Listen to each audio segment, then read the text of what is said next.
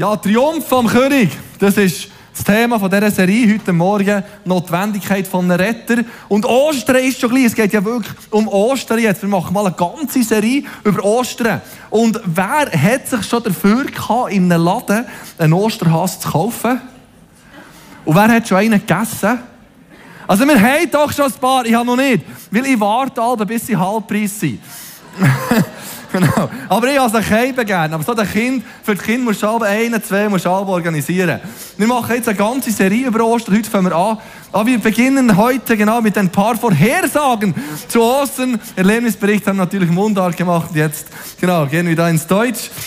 Wir machen eine ganze Serie über Ostern und heute beginnen wir mit einigen Vorhersagen zu Ostern, was die Propheten schon zu Ostern oder eben zu Jesus gesagt haben. Dann Markus wird predigen über die drei Mandate von Jesus, König, Priester und Prophet, was eine starke alttestamentliche Bedeutung hat, was er dann erfüllt hat.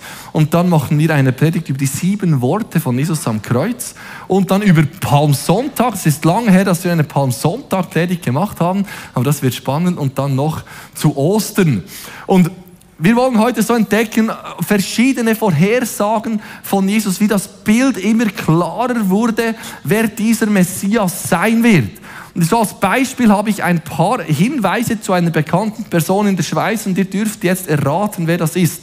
Der erste Hinweis wäre Kandersteg. Ja, das könnte sein, aber es können auch ganz viele andere Menschen sein. Zweitens, er hat an der ETH Zürich Agronomie studiert. ja, der kommt aus Kandersteg. ETH bin ich nicht sicher, aber sonst unglaublich schlaues Haus. Und dann dritter Hinweis wäre Uetendorf, wohnt er? Die meisten, ja genau, der Albert Rösti, vierter Hinweis wäre dann die Therese und jetzt, ihr habt es schon erkannt, SVP. Der Albert Rösti war gesucht, das war jetzt einfach, nicht wahr? Ganz so einfach war es für die Juden nicht beim Erkennen, wer dieser Messias ist und wie dieser Messias genau, äh, was dieser genau machen wird und was seine Eigenschaften sein werden.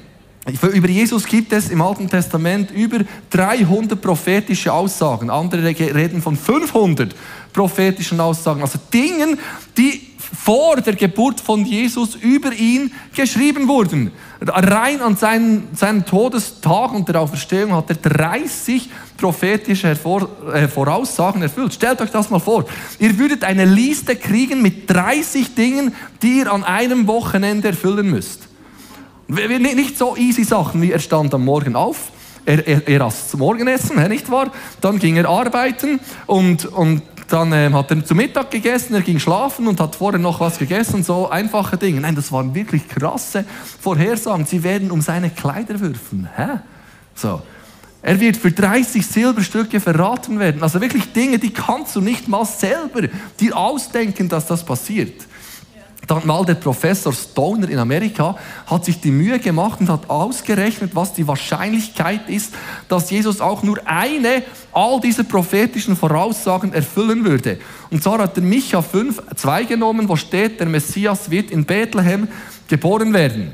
Und da hat er errechnet, was ist die Wahrscheinlichkeit, dass der Messias tatsächlich in Bethlehem auf die Welt kommt. Und kam auf eine Wahrscheinlichkeit von 1 zu 300.000. Also die Wahrscheinlichkeit, dass der Messias tatsächlich in Bethlehem zur Welt kommt, ist 1 zu 300.000. Also eigentlich mathematisch gesehen schon eine verschwindend kleine Wahrscheinlichkeit. Dann hat er acht verschiedene äh, prophetische Aussagen genommen und hat geschaut, was ist die Wahrscheinlichkeit, dass diese acht Prophezeiungen tatsächlich in einer Person erfüllt werden. Und kam auf eine Wahrscheinlichkeit von 1 zu 10 hoch 17. Das sind 100 Milliarden. Damit wir das verstehen, hat er dann gesagt, wenn man in ganz Texas, also Frankreich ist etwa gleich groß, können wir uns besser vorstellen, wenn man in ganz Frankreich am Boden zwei Frankenstücke verteilen würde, also der ganze französische Boden übersät mit zwei Frankenstücken und man würde aus einem Helikopter wahllos einen roten zwei Frankler auf Frankreich runterwerfen und dann jemanden die Augen verbinden, eine Vespa geben und sagen, du kannst irgendwo in Frankreich hinfahren also blind ist noch ein schwierig. Aber dann kannst du dir ein Zwei-Franken-Stück aufheben und die Wahrscheinlichkeit, dass der das Rote erwischt, ist 1 zu 10 hoch 17. So, so wahrscheinlich ist es, dass Jesus nur acht Prophezeiungen erfüllt. Dann hat er 48 dieser prophetischen Aussagen genommen und das untersucht, wie wahrscheinlich ist es, dass eine Person 48, er hat über 300, oder? Nur 48 dieser prophetischen Aussagen erfüllt und kam auf eine Wahrscheinlichkeit von 1 zu 10 hoch 7, 1 zu 10 hoch 157. Kannst fast nicht aussprechen. Das ist eine schier unendliche, also ist eigentlich gar nicht möglich, dass eine Person auch nur, nur 48 dieser prophetischen Aussagen erfüllt. Mathematisch undenkbar. Und trotzdem hat Jesus alle diese prophetischen Aussagen erfüllt. Hat sich jemand die Mühe gemacht, eine Zeichnung zu machen, von all diesen prophetischen Aussagen aus dem Alten Testament und die dann die Erfüllung im Neuen Testament gefunden hat. Lass uns mal die Grafik da einblenden mit diesen vielen. Ja, genau. Das sind viele von diesen prophetischen Aussagen aus dem Alten Testament, wie sie dann in welchem Buch, an welcher Stelle das im Neuen Testament Erfüllung findet. Also tatsächlich berichtet das Neue Testament von über 300 prophetischen Aussagen, dass Jesus die erfüllt hat. Also das ist wirklich zutiefst beeindruckend. Die erste, also die erste prophetische Aussage, die wir über diesen Messias finden, die berührt mich wirklich zutiefst. Denn ganz am Anfang, da war Gott und Mensch im Garten und es war perfekt. Es brauchte gar keinen Retter. Der Retter war nicht nötig, weil da war gar keine Sünde. Da war keine Fehler. Es war Gott und Mensch im Einklang, mit der Natur im Einklang. Der Löwe war mit dem Land zusammen da auf dem Feld und haben sich Hallo gesagt und beide Gras gefressen. Es war alles friedlich, alles gut. Bis der Mensch sich gesagt hat, also das, was Gott da gesagt hat, da mit dem Apfel, also das immer schlauer. He? Und haben da mal ein bisschen probiert und haben sich eigentlich über Gott hinweggesetzt und gesagt, Gott, wir wissen das besser, das tut uns sicher gut. Und in diesem Moment wird im ganzen Universum klar, es braucht für diese Erde einen Retter. Es braucht jemanden, der Menschen wieder mit Gott versöhnt. Und kurz nach dieser Sequenz kommt Gott und sagt zu Adam und Eva etwas und sagt zur Schlange, 1. Mose 3,15, von nun an setze ich Feindschaft zwischen dir, zur Schlange, sagt das Gott, und der Frau und deinem Nachkommen und ihrem Nachkommen Einzahl. Er wird dir den Kopf zertreten und du wirst ihn in die Ferse beißen. Stellt euch mal vor, das ist erst ein halber Tag. Am Abend kam Gott spazieren, er wollte, kam Gott, um Adam und Eva zu treffen. Vielleicht am Vormittag oder am Mittag passiert. Einen halben Tag später hat Gott schon einen Plan, dass er seinen Sohn auf die Erde schicken wird. Also das sehen wir jetzt im Nachhinein natürlich so. Aber schon damals war klar, es wird jemand kommen, der wird dieser Schlange, diesem Feind, diesem Satan den Kopf zertreten. Es ist zweimal genau dasselbe hebräische Wort für den Kopf zertreten und für in die Ferse beißen. Also wird einfach unterschiedlich übersetzt. Aber das ist eigentlich beides, beides schmerzhaft. In die Ferse beißen tut weh. Also Jesus ist gestorben, aber er hat dem Feind den Kopf zertreten. Ist wesentlich schädlicher. Der Teufel ist ein für alle Mal besiegt. Er treibt noch sein Unwesen, aber Jesus hat ihn besiegt. Und das war schon ganz am Anfang, 4000 vor Christus oder wie viel es dann auch immer war, war es schon klar, dass ein Nachkomme der Frau kommen wird. Ich habe da zur Veranschaulichung eine Kiste mit Lego mitgebracht. Wer mag, wer mag Lego spielen? So, ich lasse euch jetzt nicht spielen, sorry. Aber da könnte man alles Mögliche daraus bauen. Da hat es Räder, da hat so Einkaufsladen und Achsen und weiß auch nicht was, alles. Und man könnte alles Mögliche daraus bauen. Wir, wir, entwickeln jetzt etwas, ihr könnt immer mehr raten, was es vielleicht geben würde. Ganz am Anfang sagt Gott mal, es wird ein Nachkomme ein Kind der Frau sein. Also der erste Hinweis ist, es wird ein männliches, ein männlicher Nachkomme der Frau. Also das ist jetzt klein dargestellt, aber es ist auch nur 50 Prozent der Weltbevölkerung. Also Gott hat eine Einschränkung von 50 Prozent von Anfang an gemacht. Sagt der Messias wird ein männlicher Nachkomme der Frau sein. Also ich glaube, es ist nicht ganz 50 Prozent. Wir Männer sind ein bisschen im Nachteil, glaube ich. In 49 kam irgendwas. Ich glaube, es gibt mehr Frauen als Männer. Jedenfalls war da etwas war schon klar. Nicht so viel, aber es war klar, es wird ein Retter kommen. Dann im Genesis 22, 1. Mose 22, wählt Gott, also schon im Kapitel 12, wählt Gott Abraham aus. Zum Beispiel in 22,18 steht, durch deine Nachkommen sollen alle Völker auf der Erde gesegnet sein, denn du hast mir gehorcht. Und das ist jetzt nicht eins zu eins eine messianische Aussage und trotzdem wird klar, durch die Nachkommen von Abraham werden alle Völker der Erde gesegnet werden. Das heißt, der Messias muss zwingend von Abraham abstammen. Es geht nicht anders. Weil der Segen für alle Nationen kommt aus der Nachkommenschaft von Abraham. Und später wird es dann noch mehr eingeschränkt. Von Isaac, von Jakob, von Isai und am Schluss von David. Also ich nehme da wieder was hervor. Es war klar, es muss aus der Nachkommenschaft von Abraham, Isaac, David, muss das sein. Muss der Messias muss aus dieser Nachkommenschaft kommen. Jetzt könnt ihr schon mal raten, was das da gibt, was ich baue. Ich habe noch keine Ahnung. Aber hier war schon relativ viel klar. Dann der Mose. Der Mose ist ganz interessant. Sagt am Schluss seines Lebens, sagt Gott zu Mose im 5. Mose 18, ich will ihnen auch in Zukunft einen Propheten senden wie dich, also wie Mose. Einen Mann aus ihrem Volk. Ihm werde ich meine Worte eingeben und er wird sie den Israeliten mitteilen. Wer nicht auf das hört, was er in meinem Namen sagt, den werde ich dafür zur Rechenschaft ziehen. Also es kommt ein Prophet wie Mose. Und diese Erwartung war bei den Juden sehr groß, dass da mal einer kommt mit einem ähnlichen Amt wie Mose. Und sie haben in ihrer ganzen Geschichte, außer bei Jesus, nie jemandem den Titel von diesem Mose gegeben. Josua konnte es nicht sein, denn Josuas Amt, Josuas Aufgabe war ganz anders als die von Mose. Und die Prophet steht hier in, der Einzahl. Also es muss ein Prophet sein. Sie haben nie einen ihrer Propheten, Jesaja, Jeremia, was auch immer, haben sie niemals diesen Titel von Mose gegeben. Bis Jesus kam, war niemand Moses überlegen. Denn nur von Moses und von Jesus heißt es, dass sie Gott von Angesicht zu Angesicht begegneten. Nur von Mose und von Jesus. Als Johannes der Täufer dann predigte und wirkte, kamen die Pharisäer und sagten, bist du der Prophet? Also die Erwartung war da, da kommt einer wie Mose. Dann kam Johannes der Täufer, begann zu predigen und sagen, bist du Mose? Und er sagte, nein, nein, aber der kommt bald. Als Jesus dann predigte und wirkte, sagten die Leute in Johannes 6,14, das ist doch der Prophet. Das ist doch der Prophet, der in die Welt kommen sollte. Also sie wussten, sie merkten, jetzt Jetzt ist anscheinend die Zeit, wo dieser Mose, dieser Prophet wie Mose tatsächlich da ist. Viele nahmen es wahr, andere nicht. Die Rolle von Mose ist schon noch beeindruckend, müsst ihr euch das mal anschauen. Der Mose war der Gründer einer neuen Religion. Er war ein großer Offenbarer Gottes. Er hat ein neues Gesetz gegeben, er hat große Wunder getan, er war ein Erlöser, war ein Vermittler und Prophet, Richter und König.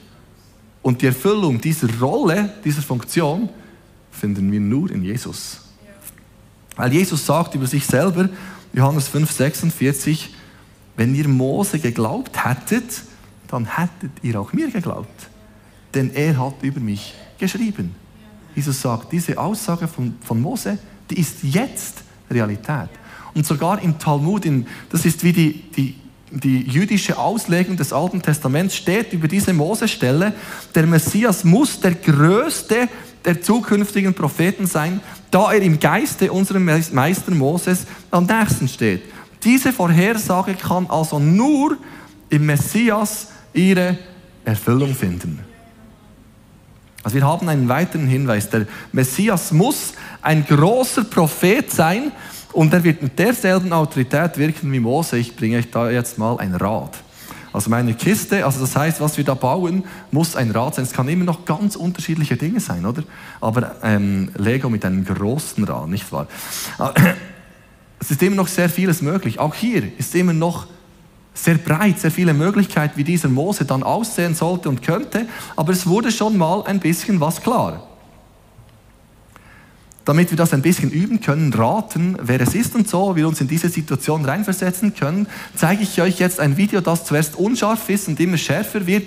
Und wer die Person als erstes erkennt, darf das laut rufen. Also wir schauen uns das Video mal an.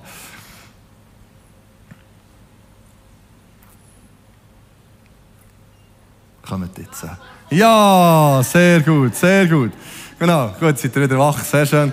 Also, Die nächste prophetische Aussage, also nicht die nächste, wir finden ganz viel, ich überspringe ganz viel, weil ich muss mich in der Zeit massiv reduzieren. Es gibt, wie gesagt, 300, über 300. Eine nächste, die wir behandeln, die wirklich sehr äh, substanziell ist, ist Psalm 22, wo der David schreibt, mein Gott, mein Gott, warum hast du mich verlassen? Kommt euch bekannt vor, oder? Warum bist du so fair und hörst meine Hilferufe nicht? Ich aber bin ein Wurm und kein Mensch. Ich werde von allen ausgelacht und verachtet. Wer mich sieht, macht sich über mich lustig. Lacht höhnisch und schüttelt den Kopf. Meine Kraft schwindet wie Wasser, das versickert. Und alle meine Knochen sind wie ausgerenkt. Eine Meute böswilliger Menschen umkreist mich, gierig wie wildernde Hunde. Hände und Füße haben sie mir durchbohrt. Schon teilen sie meine Kleider unter sich auf und losen um mein Gewand. 1000 vor Christus schreibt das der David. Vielleicht unahnend, was er schreibt. Vielleicht aber merkt er, was ich jetzt schreibe, ist prophetisch. Und der Theologe in mir sieht natürlich sofort die Verbindung, nicht wahr, zu Jesus, aber so das wissenschaftlich antrainierte Denken sagt, ja, aber ist da wirklich Jesus gemeint oder lesen wir das nur in diesen Text rein? Ich weiß nicht, ob man diesen Gedanken haben darf, aber es ist noch spannend, dass sich das auch jüdische Gelehrte fragen. Ist das wirklich ein messianischer Text? Und einer dieser jüdischen Gelehrten ist der David Barron. Der hatte nichts mit dem Christentum zu tun. Der schreibt, Anfangs des 20. Jahrhunderts haben die Christen recht, wenn sie diesen Psalm als Vorhersage Christi interpretieren. Machen die Christen, oder? Logisch. Und sagt, dann sagt er, es ist die einzige Interpretation, die mit dem gesunden Menschenverstand zu vereinbaren ist. Sagt ein jüdischer Gelehrter. Und der ist sowieso eine interessante Persönlichkeit, weil was, was viele Juden Mühe hatten, in diesen Vorhersagen des Messias zu akzeptieren, dass der Messias eine leidende Person sein wird. Weil der Messias war eigentlich so stark verstanden als eine göttliche, triumphierende, regierende Person. Dann kamen einige zum Schluss, dass sie sagten, es muss einen triumphierenden und einen leidenden Messias geben. Aber der, der, der David Byrne sagte, nein, das muss eine Person sein. Und anscheinend kommt dieser Messias, um die Sünde der Menschheit zu tragen. Und der wird für uns leiden, damit wir Vergebung empfangen können. Und er kam dann zum Schluss, hat sich für Jesus Christus entschieden und sagt dann, Jesus von Nazareth ist die einzige Person in der gesamten Geschichte des jüdischen Volkes, in dem alle diese prophetischen Merkmale zu finden sind. Also, wir sehen, der Messias wird ausgelacht werden und er wird, es wird um seine Kleider gewürfelt werden. Tausend vor Christus sagte David, über den Messias wird um seine Kleider gewürfelt werden. Ich habe einen neuen Hinweis für euch. Ich weiß nicht, ob das euch hilft für unser Fahrzeug. Vielleicht schon, vielleicht ja. Aber ihr seht, es wird immer wie klarer, was es vielleicht dann gibt. Vielleicht war das da schon früher klarer, aber ich mache das natürlich gerne bis zum Schluss spannend, was es für ein Fahrzeug gibt, nicht wahr? So, Jesaja, Jesaja 700 vor Christus. Was der Jesaja sagt, müsst ihr euch mal anhören. Jesaja 9, 5 bis 6, das ist, an Weihnachten zitieren wir das gerne. Denn ein Kind ist uns geboren, ein Sohn ist uns geschenkt. Er wird die Herrschaft übernehmen. Man nennt ihn wunderbarer Ratgeber, starker Gott, ewiger Vater, Friedefürst. Er wird seine Herrschaft weit ausdehnen und dauerhaften Frieden bringen. Auf dem Thron Davids wird er regieren und sein Reich auf Recht und Gerechtigkeit gründen, jetzt und für alle Zeit. Der Herr, der allmächtige Gott, wird dies eintreffen lassen. Leidenschaftlich verfolgt er sein Ziel. Man könnte fünf Predigten zu diesem Text machen, aber was ich herausgreifen möchte, ist ganz interessant, dass hier steht, es ist ein Kind, das geboren wird, dem aber Gottes Herrschaft ruht, der ewig Vater genannt wird, der starker Gott genannt wird. Es wird also der Messias muss ein Mensch sein, der gleichzeitig Gott ist. Also da wird relativ viel wird klar mit dieser Aussage von Jesaja. Deshalb habe ich euch da mal eine Führerkabine mitgebracht.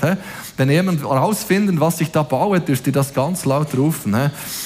Also es wird klar, der Messias wird Mensch sein und er wird Gott sein. Also für uns jetzt ganz logisch, aber damals war es wahrscheinlich herausfordernd. Dann Jesaja 53. Derselbe Jesaja kriegt eine Vision, was dieser Messias alles erleiden wird. Jesaja 53, ein unglaublich starkes Kapitel, wo, wo es heißt, er wird verachtet und von Menschen abgelehnt werden. Er wird mit Krankheit und voller Schmerz vertraut sein. Er wird unsere Krankheit auf sich nehmen und unsere Schmerzen tragen. Er wird wegen unseren Fehlern durchbohrt werden. Er wird gestraft, damit wir Frieden haben. Er trägt die Schuld von uns allen. Er wird misshandelt und bleibt still dabei. Er wird in das Grab, stellt euch mal vor, der Jesaja 700 vor Christus schreibt auf und denkt, ja, jetzt wird es ziemlich schnell, ziemlich herausfordernd, dass es eine Person tatsächlich alles erfüllen kann. Schreibt, er wird in das Grab eines reichen Mannes gelegt, obschon er unschuldig ist. Sein Leben wird er für die Sünde der Menschheit geben. Er wird viele Nachfolger haben und Gottes Willen wird durch ihn geschehen. Also wir sehen, ich nehme jetzt da den großen, das große Stück raus, Ah, was gibt's? Ja, wir sehen es dann noch. Ja. Gut. Aber der Jesaja macht so vieles klar, wie dieser Messias sein muss. Und dass das eine Person an einem Tag alles erfüllen kann, ist eigentlich unmöglich. Das ist nur, weil Gott selber, ich meine, Jesus war da, als er dem Jesaja das gesagt hat, was später mit ihm passieren wird. Es geht nur, weil es Gott selber offenbart hat. Dann der Daniel. Der Daniel ist schon noch wild. Oder man könnte dann sagen, das ist alles in Zukunft. Irgendwann, irgendwann wird ein kommen. Und der Daniel macht noch klar, wann. Er macht so eine Wochenrechnung, die ist nicht ganz einfach zu verstehen, aber Theologen erklären das uns da, nicht wahr? Und, und er sagt, 483 Jahre nachdem Jerusalem wieder aufgebaut wird, wird der Messias kommen. Diese 483 Jahre entsprechen genau der Zeit, in der Jesus gelebt hat. Also der sagt sogar, wann es sein wird. Er sagt, genau in dieser Zeit wird der Messias erscheinen. Ich muss da wieder was hervorkramen, noch das Rad, he? sonst wird das da nichts mitfahren. Und dann noch den Micha. Das haben wir schon am Anfang gehört. Oder Micha 5,1. Du Bethlehem Ephrata bist zwar zu klein, um unter den großen Städten Judas gerechnet zu werden. Also 1 zu 300.000, dass der Messias aus Bethlehem kommt. Dennoch wird aus dir einer kommen, der über Israel herrschen soll. Seine Herkunft reicht in die ferne Vergangenheit zurück, ja bis in die Urzeit. Das war geschichtlich nicht die letzte prophetische Aussage, die über den Messias gemacht wurde. Malachi war dann noch später, aber es ist jetzt für heute Morgen die letzte, weil irgendwann geht uns die Zeit aus. Deshalb hole ich hier da mal den Rest raus. Und ich sehe, es gibt keinen Mähdrescher, sondern es gibt einen Maishäcksler. Oder nein, nicht Mais, einen Feldhäcksler heißt das Ding. Also mein Sohn liebte diese Predigtveranschaulichung, weil er konnte die ganze Woche da ähm, Lego-Technik zusammenbauen. Und was mich hier fasziniert, das eine ist, dass der Messias tatsächlich aus Bethlehem kommen wird, also der Geburtsstadt von David. Das zweite ist, müsst ihr euch diesen Text nochmal anschauen, er wird aus aller Ewigkeit stammen. Also es wird ein Messias sein, der wird nicht, der wird nicht einfach mal erscheinen als Mensch, sondern der hat seit Urzeiten existiert. Also der kommen wird, der Messias, der bestand schon immer.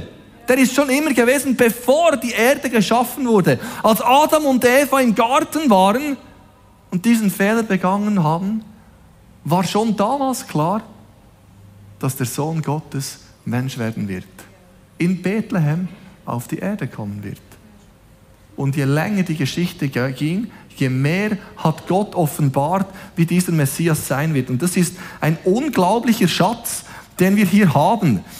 Dass so viel im Voraus, so viel über diesen Jesus gesagt wurde, dass er erhöht die Glaubwürdigkeit seines Wirkens, äh, seines Wirkens also immens. Und das ist, glaube ich, auch hilfreich für uns. Oh, jetzt ist er ab. Gut. Das blaue Licht ist weg oder das Rotlicht, das ist gleich. Es erhöht die Glaubwürdigkeit vom Wirken von Jesus in unermesslicher Art und Weise. Und unser Vertrauen, wenn wir, eigentlich sind wir selber schuld, wenn wir diesem Jesus nicht vertrauen. Weil das ist so eine unglaubliche Evidenz schon im Vorfeld seines Lebens, die nur er erfüllen konnte und nur er erfüllt hat. Es gibt noch viel mehr so Hinweise. Ich habe euch da noch eine Liste.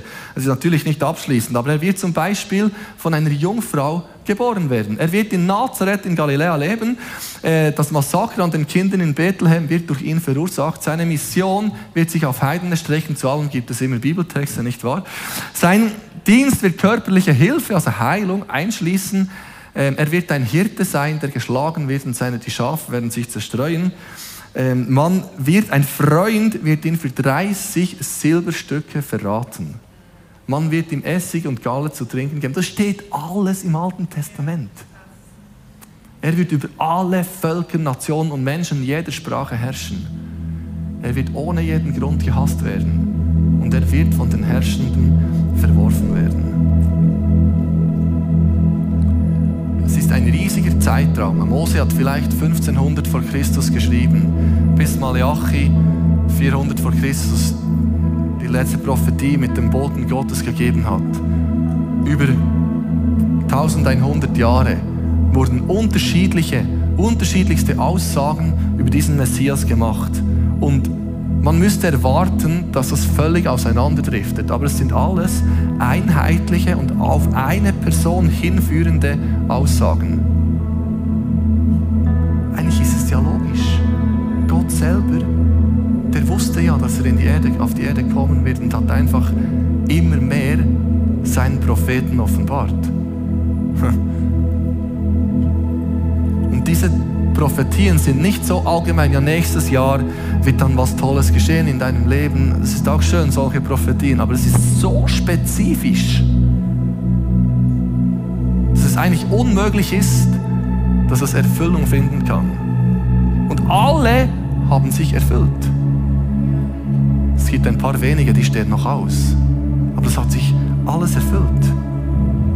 Und die Zeit zwischen der prophetischen Aussage und der Erfüllung liegt hunderte von Jahren auseinander. Im Psalm 118 steht dann ganz spannend, Vers 22, der Stein, den die Bauleute wegwarfen, weil sie ihn für unbrauchbar hielten, ist zum Grundstein des ganzen Hauses, des ganzen Hauses geworden. Viele konnten damals nicht einordnen, dass Jesus jetzt tatsächlich dieser Messias ist. Bis heute reiben sich Menschen um diesem Jesus auf. Weil er tatsächlich der Sohn Gottes ist. Weil er tatsächlich der Messias ist. Weißt, wisst ihr, wieso wir von Jesus Christus sprechen? Christus ist die deutsche, die griechische Übersetzung von Messias. Und jedes Mal, wenn wir von Jesus Christus leben, lesen im Neuen Testament, ist diese Bestätigung, ja, Jesus ist dieser Messias, er ist der Gesalbte, er ist der Christus.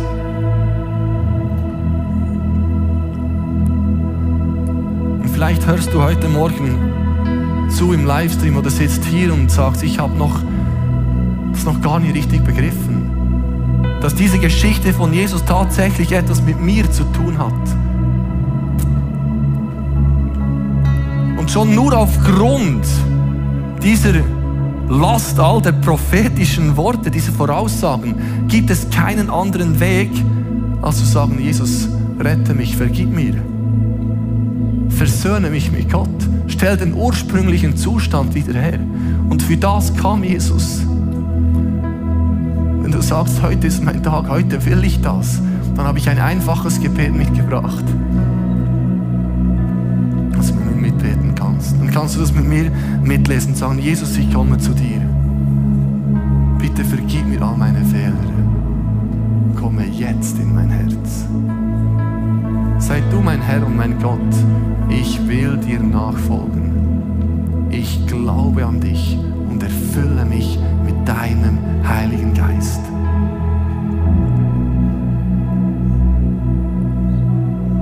Jesus, ich danke dir für all die Menschen, die das jetzt gebetet haben. du dich lagerst mit deinem Frieden, deinem Wissen, jetzt bin ich angekommen, jetzt habe ich gefunden, wonach ich die ganze Zeit gesucht habe.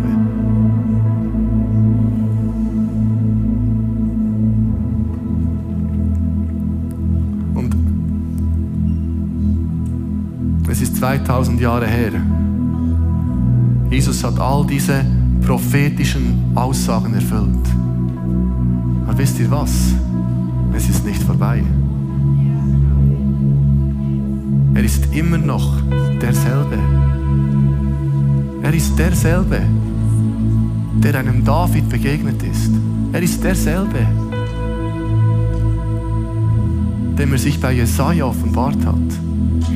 Er ist immer noch der Friedefürst. Er ist immer noch der Wunderrat. Er ist immer noch derjenige, der Gerechtigkeit schafft. Und egal mit was wir in unserem Leben zu kämpfen haben, er ist der Christus. Er ist derjenige, der gestorben ist und auferstanden ist, um unsere Leben zu erlösen. Und ich danke dir für diesen heutigen Morgen, diesen einfachen 3. März im 2024 und bitte, dass du unsere Herzen neu berührst, uns ein neues Verständnis gibst, unser Denken öffnest für wer du tatsächlich bist, dass du die Erfüllung bist all dieser Aussagen im Alten Testament und dass diese heute noch wirksam sind. Und ich spreche deinen Frieden aus, wo Unfrieden ist. Ich spreche deine Weisheit aus, wo wir Weisheit mangeln, denn das bist du. Deine Herrschaft, wo sich andere Herrscher aufmachen in unserem Leben. Dein Friede, wo Unfriede herrscht. Und dies, wir wollen deinen Namen bekennen. Wir gehen jetzt in diesen Song rein. Wir bekennen diesen Namen Jesus. Ihr dürft gerne dazu aufstehen, wenn ihr wollt.